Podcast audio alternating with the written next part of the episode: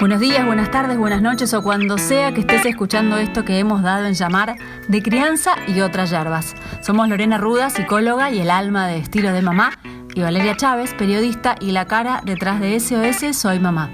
En este espacio te invitamos a reflexionar con nosotras acerca de límites, berrinches, sexualidad en el embarazo, puerperio y esa usina inagotable de temas que abarcan la hermosa y no por eso menos agotadora tarea de criar hijos. En el capítulo de hoy, hormonas suelten a esa madre. Buenas, Lorena Ruda, ¿cómo le va? Hola, Vale, ¿cómo estás? ¿Vos decís que las madres, padres que están del otro lado escuchando con el título ya se dieron cuenta de qué vamos a hablar? Temón, ¿no? Puerperio, por Dios, el hormonazo, el puerperio, nace el chico, estoy feliz, pero me quiero matar, lloro, pero de alegría, pero no, pero Dios, qué terrible momento. Pongamos un poco en orden esa revolución. Y acá estás vos para eso. Eh, acá estoy yo, me encantaría ser tipo la, hipófisis de, todas las mujeres. Sí, claro, ay Dios. Que regulen esas hormonas. Bueno, del puerperio, de eso vamos a hablar hoy entonces. ¿Qué es lo que este nos pasa? ¿Qué es lo que nos pasa? Bueno, está bueno eh, saber que eh, así como en el embarazo las hormonas fueron como revolucionando ya nuestro cuerpo, nuestro estado de ánimo y se fueron dedicando casi exclusivamente a la lactancia, ¿sí? Eh, y a sostener el embarazo en realidad. luego del embarazo, bueno, estas hormonas van a estar muy alteradas, muy revolucionadas, también van a hacer el, hincapié en, la producción de leche y en la lactancia, digo, las hormonas van a hacer foco ahí. Eh, pero bueno, sucede fisiológicamente esto, un desorden hormonal que claramente afecta a nuestro estado de ánimo. Eh, digo, y además del cambio hormonal que padecemos eh, durante el embarazo y el puerperio, más allá del que padecemos todos los ciclos menstruales, ¿no? Digo, acá está todo como exacto. ¡Qué vida! Dios, qué vida regida por las hormonas, la nuestra. Re. Eh, pero bueno, además, digo, de, las hormonas, también está en el puerperio todo el cambio que se nos viene encima con la llegada del bebé a la casa y al mundo, ¿no? Digo, no es solamente eh, las hormonas que nos hacen estar eh, llorando y riendo casi al mismo tiempo y que estamos como muy sensibles y, que todo tal vez nos toca de una manera distinta a otro momento de la vida, sino que además, bueno, hemos cambiado nuestro rol de pronto, ¿no? O hemos agregado un nuevo rol. Claro, porque cambiar sería que dejé de ser una cosa para ser otra. No es que ahora soy mamá y no soy nada más que mamá. O bueno, sí, por un tiempo es así. Esa, esa demanda full time de, los primeros días, meses, es como agobiante en un punto. Es como que solo sos mamá. Si das la teta, es, yo tengo amigas que dicen, soy una teta. Y si no das la teta, también la mamadera, pero también es 24 por 24 por 7 días. Y aparte, bueno, las, como las excesivas demandas del recién nacido, eh, que nos hacen estar un poco ahí como solamente entregadas a esto, eh, en muchas mujeres se hace cuesta arriba. Digo, me parece que está bueno entender el puerperio como un proceso eh, subjetivo, ¿no? No todas las mujeres lo vivimos de la misma manera. Si bien eh, el cambio hormonal nos sucede a todas y todos estos cambios emocionales también más o menos nos suceden, bueno, hay mujeres que se relacionan más con esas emociones, otras no tanto, y, pasa por un proceso muy particular. anteriormente el, posparto, los, los 40 días de cuarentena, era a lo que se refería el, el puerperio, ¿no? Después de los 40 días, bueno, ya teníamos el alta médica y el cuerpo podía como volver a sus viejas costumbres, digamos, actividad física, relaciones sexuales, ¿no? Digo, el cuerpo estaría de nuevo preparado para retomar. Eh, ponele, te lo pongo entre recontra mil comillas. Estaría recuperado. los 40 días no te hago, no vuelvo al gimnasio, pero ni, ni a punta de pistola. Bueno, pero sabes que hay muchas mujeres que, al contrario, eh, tal vez estaban más focalizadas en el, cambio físico que tuvieron con el embarazo y ese primer mes tal vez, no sé, la conexión con el bebé eh, tardó en llegar o tal vez estaba ahí pero necesitaban sus momentos y sus ratos y salieron corriendo al gimnasio. Digo, tal vez eh, hay, hay que tener en cuenta esto de que no a todas nos pasa lo mismo y saber qué puede pasar, que una mujer que al mes le dijeron ya tenés el alta, haya salido corriendo a hacer trekking y otra le diga me da lo mismo, no pienso mover un dedo y pienso tener relaciones. Claro, me tomé seis años yo hasta que nació el segundo y hasta que... Tuviste un puerperio prolongado. Claro, no, no, pero pará. Pero yo una vez escuché, dicho por un médico, que en verdad como que el puerperio físico y psicológico dura dos años. Por eso también ese es el tiempo que te aconsejan o que te recomiendan si vos querés buscar otro embarazo, o sea, como que no antes de dos años, y como que eso abarca tanto a lo físico como a lo psicológico. Sí, a ver, el cuerpo después del embarazo se lleva un tiempo para reacomodarse y no nos olvidemos que si estamos lactando, bueno, a ver, la mayoría de la libido está puesta ahí, ¿no? Y la libido estaba enfocada al bebé y a lo que el bebé necesita y a tratar de descansar cuando se pueda. Entonces, digamos, el puerperio no es solamente volver a poder hacer algo con el cuerpo, porque tal vez tenés el alta, pero este, este alta no se refiere al deseo, ni, ni, a los sentimientos, ni a las emociones, ni a lo que estamos sintiendo las mujeres en este nuevo rol, eh, y cómo nos vamos adaptando y cómo nos vamos relacionando con nuestro hijo, eh, los cambios que va teniendo a nivel, eh, digamos, en, la pareja, en este sentido, con los nuevos roles y, las nuevas responsabilidades. Entonces, me parece que son dos años que en realidad tiene que ver, ¿por qué se dice que son dos años? Primero porque el, alta médica y, el puerperio físico no, no, se, no es correlativo al emocional, ¿sí? Y la realidad es que desde mi punto de vista, el puerperio termina, por decirlo de alguna manera, cuando las mujeres volvemos a tener deseos de salir de casa, de vernos con amigas, de volver a trabajar, de volver a conectarnos con nuestra femenidad, con nuestra sexualidad, digo, me parece que ahí va como teniendo como su fin eh, el puerperio, ¿no? Como poder saber que es un momento que como empieza, termina, eso me parece que hay que saberlo, no nos angustiemos de pensar que vamos a caer en ese estado eternamente, eh, pero que es cierto que tanta energía nos demanda el recién nacido y, además, bueno, tantos sentimientos estamos teniendo en ese momento para con este bebé, que medio que perdemos el interés del resto de las cosas, ¿no?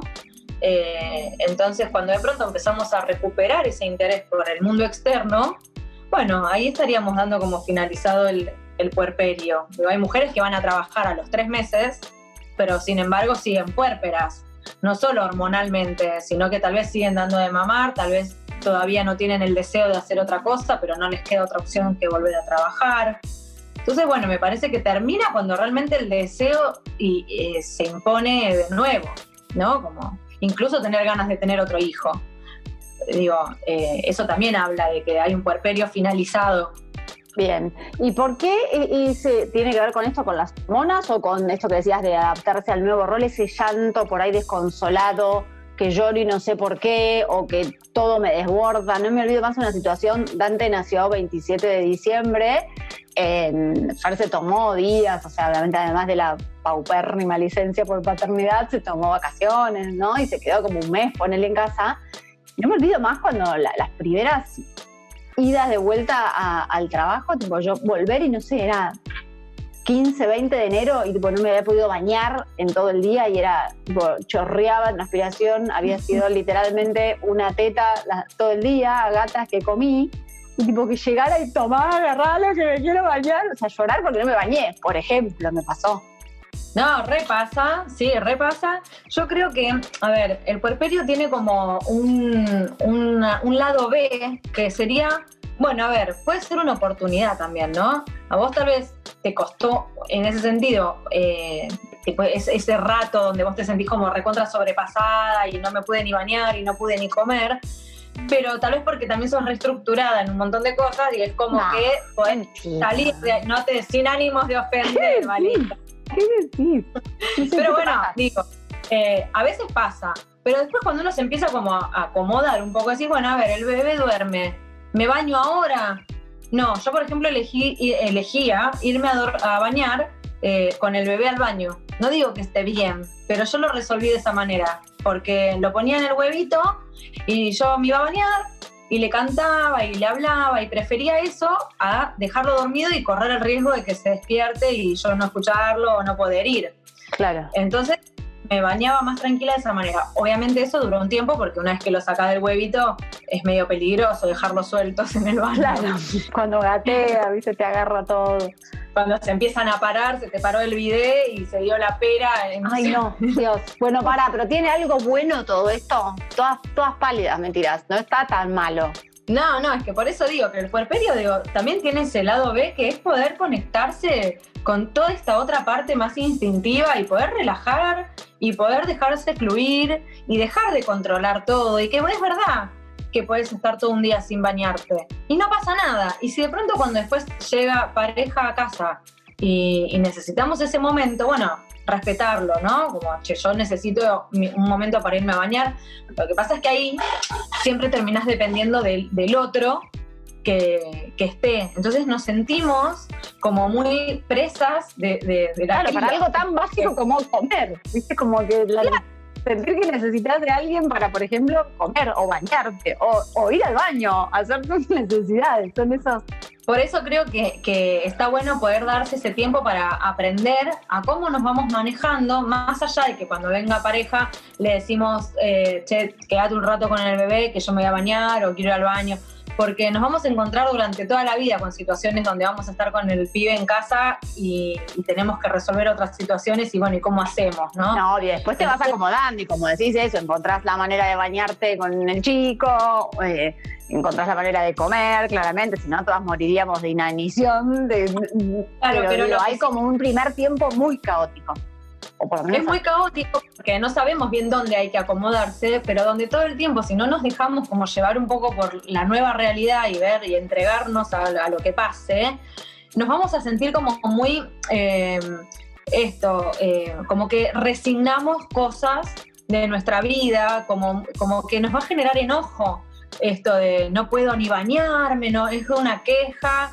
En cambio, encontramos la otra manera de, vivir esto y de pronto decimos, bueno, esto es un tiempo, va a ser así, tal vez si yo hago tal movimiento, esto se puede acomodar, nos vamos a dar cuenta que en realidad no es que estamos resignando cosas o resignándonos, sino que, bueno, hay cosas que van a, mm, como a resignificarse, ¿no? Digo, no es, la maternidad no es un resignar cosas por, en pos de nuestro hijo, sino que, bueno, se resignan algunas y se resignifican otras.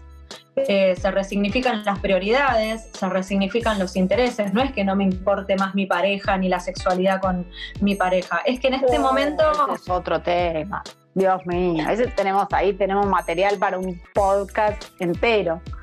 un eh, exclusivo de sexualidad. Claro, pero, pero, claro, es esto, ¿no? O sea, claramente es en un punto que vas a admitir que, que sí, que cambiamos, que la vida cambió y ahí encontrarle la, vuelta a cómo acomodarnos todos a, esa nueva realidad pasándola lo mejor posible, ¿no? Yo creo que, está bueno para esto poder como entregarse a, digo, no vivirlo como una resignación, ¿no? Y no vivirlo como lo que no puedo hacer desde que tengo un hijo, porque eso tiene un peso muy fuerte y en realidad no es para siempre este momento. Y, y a medida que nos vamos como acomodando, eh, de pronto te vas a poder volver a pintar las uñas, vas a volver a, comer tranquila y, a ver, sabemos que es un poco caótico y que aparte el crecimiento del bebé cada mes te lleva como a un desafío diferente, ¿no? no cuando lograste acomodarte en una cosa, se desbarajusta otra. Sí, sí. Eh, y es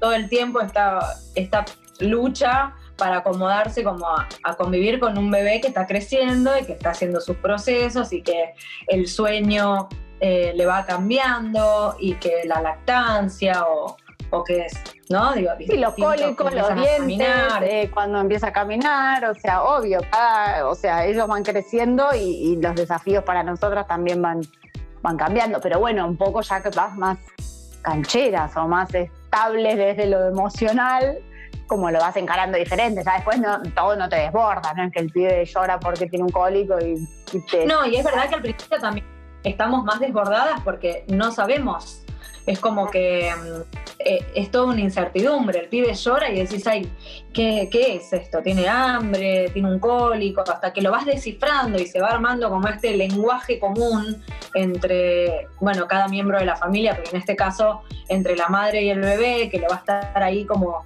pudiendo interpretar y decir, ah, este llanto, viste que no lloran igual por todo. Obvio. Este porque tiene sueño, este es porque se golpeó, este es porque tiene un cólico, este es porque está aburrido. Entonces, bueno, a medida que va pasando el tiempo, vamos pudiendo interpretarnos eh, entre, entre los dos y ahí nos vamos calmando. Como y después con, el, y con el segundo, y con el segundo te calmas, ¿viste? ¿De qué me, quejaba? También, ¿viste? Como que ¿de qué me quejaba? Si estaba bárbara.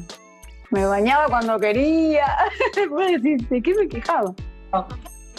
Y después te llega el segundo y uno dice, ah, bueno, no es el, no, es el mismo puerperio, porque yo ya, ya, sé cómo es esto.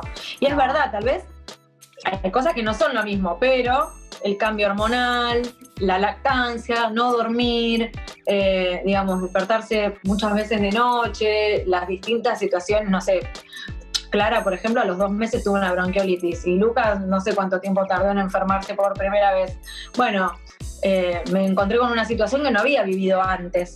Claro. Entonces, no es lo mismo, ¿no? Digo, cada hijo y cada puerperio es particular. Cada experiencia es única, por más de que tengas cinco hijos, son cinco puerperios diferentes. La única ventaja es que vos ya sabés que, bueno, que más o menos son cosas que pueden pasar, que estés, que estés llorando desconsolada y a la vez te estés riendo, ¿no? Como esto de desbordada de felicidad o felizmente desbordada. No sabemos bien. Claro, claro, qué, claro. O la culpa, viste, también, como por sentirte así, porque la mirada, viste, ay, dale, se supone que estás en el mejor momento de tu vida, lo deseaste, tenés el hijo que tanto esperaste, no sé qué, y de golpe te encontrás un día llorando por, pues se te partió una uña, no sé, por decir. Pero no, como esa cosa y, y esa mirada de se supone que tenés que estar feliz y no siempre estás capaz del todo feliz. No, capaz no estás feliz, capaz tenés mucho miedo, eh, capaz como te vas encontrando como muy madre y, te sentís muy triste por no estar en ese momento eh, como no sé, a ver, como sexualizada, digo, ¿no? O sea, como si madre y mujer fueran eh, opuestos en este momento.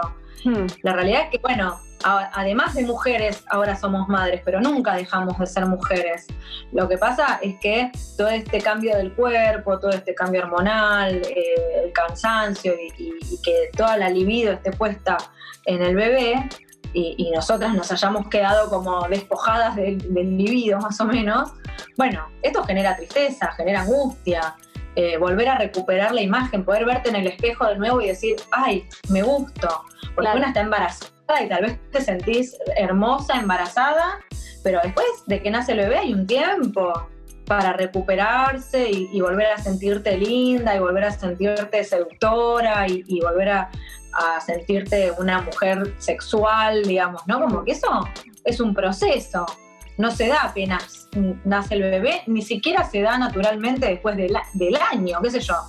Digo, cada mujer tiene sus tiempos eh, particulares y también hay que respetar eso, ¿no? No podemos forzar a que todas vivamos un puerperio de la misma manera. Eh, y también siempre hay que tener cuidado en cuando una mujer está puérpera y cuando tiene una depresión postparto. Ojo que no es lo mismo el mm. puerperio que la depresión postparto. Pero que en un puerperio, eh, entre comillas, normal, haya momentos medio tristes, bajón, de llanto, desconsolado, eso es súper esperable es eh, normal este, y, está bien y hay que dejar que así fluya, digamos, y que así sea. Hay que dejar que fluya y entender que, bueno, que todo nuestro mundo está alterado, nos desconocemos bastante, nuestros roles entran en conflicto, los, nuestros centros de interés se ven modificados, eh, bueno, nuestra imagen simbólica y sobre lo que es la madre y la mujer, todo lo que nosotros imaginábamos que íbamos a hacer como madres y de pronto pasa esto, tenés culpa porque el bebé llora y ya no lo querés levantar más. Y decís, pero ¿cómo? Si yo me imaginé que iba a ser una león. claro. Eh, o todo lo contrario, hay mujeres que, sienten que, les cuesta un montón conectarse con el bebé y después son las primeras que están ahí, tipo abrojo, y que no lo sueltan, que no se lo dan a nadie para que le haga UPA, que lo tienen todo el tiempo a UPA. Y, a veces depende, obviamente, cómo, cómo le, le, pega a cada una. Creo que para resumir, me gustó esa frase, ¿cómo era? Desbordada ¿Desbordada de felicidad o felizmente desbordada? Claro, y te hago, y te hago como la Chiqui Legrand. ¿Felizmente desbordada o desbordada? Ah, bueno, cada una que le encuentre el, punto que mejor le quepa. Me parece perfecto, me parece que, es así, que es lo que define este estado en el que estamos desbordadas de emociones y las cosas nos desbordan, pero no por eso no estamos desbordadas de felicidad. Solo que a veces bueno, no lo podemos como manifestar todo el tiempo. ¡Ay, qué feliz nació mi hijo! Hay días que estamos recontentas y hay días que estamos asustadas. Hay días que estamos enojadas porque nos vemos feas o porque nos vemos cansadas o porque sentimos que perdimos todo. Eh, y hay días que nos vemos felices porque nuestra vida tiene otro sentido, porque es plena. claro. Etcétera. Así de confundidas estamos. Perfecto. Bueno, así que entiendo. Habría que ir por la vida con un cartel. Estoy puerpera, no molestar, madre, en puerperio, ponerse un cartel, una, algo en la espalda, algo así por la vida, ir avisando. Bueno, y tiraste ahí una punta, habla, dejaste, deslizaste el tema de sexualidad, así que yo creo que se viene un podcast próximo, ya hoy nos quedamos sin tiempo. Nos vamos a despedir por hoy, pero gran tema, sexualidad, embarazo, puerperio, yo creo que amerita tratarlo en breve. Les avisamos a nuestros, a nuestros oyentes. Perfecto. Próximo podcast, sexualidad en el puerperio. Ahí está. O luego, no lo limitamos al puerperio, ¿no? Digo. No, no, no, embarazos, el puerperio, todo, la, la vida misma. La vida misma. Ahí está, ahí nos estamos encontrando. Hasta luego. Chao, chao. Esto ha sido todo por hoy. Esperamos sepan entender que dado el contexto de pandemia, estos podcasts están siendo grabados de manera remota. Sabrán disculpar cualquier desperfecto técnico, estamos trabajando para usted. Los esperamos en el próximo capítulo de De Crianza y otras yerbas. Cualquier duda, comentario o consulta nos encuentran en arroba estilo de mamá y arroba SOS Soy Mamá.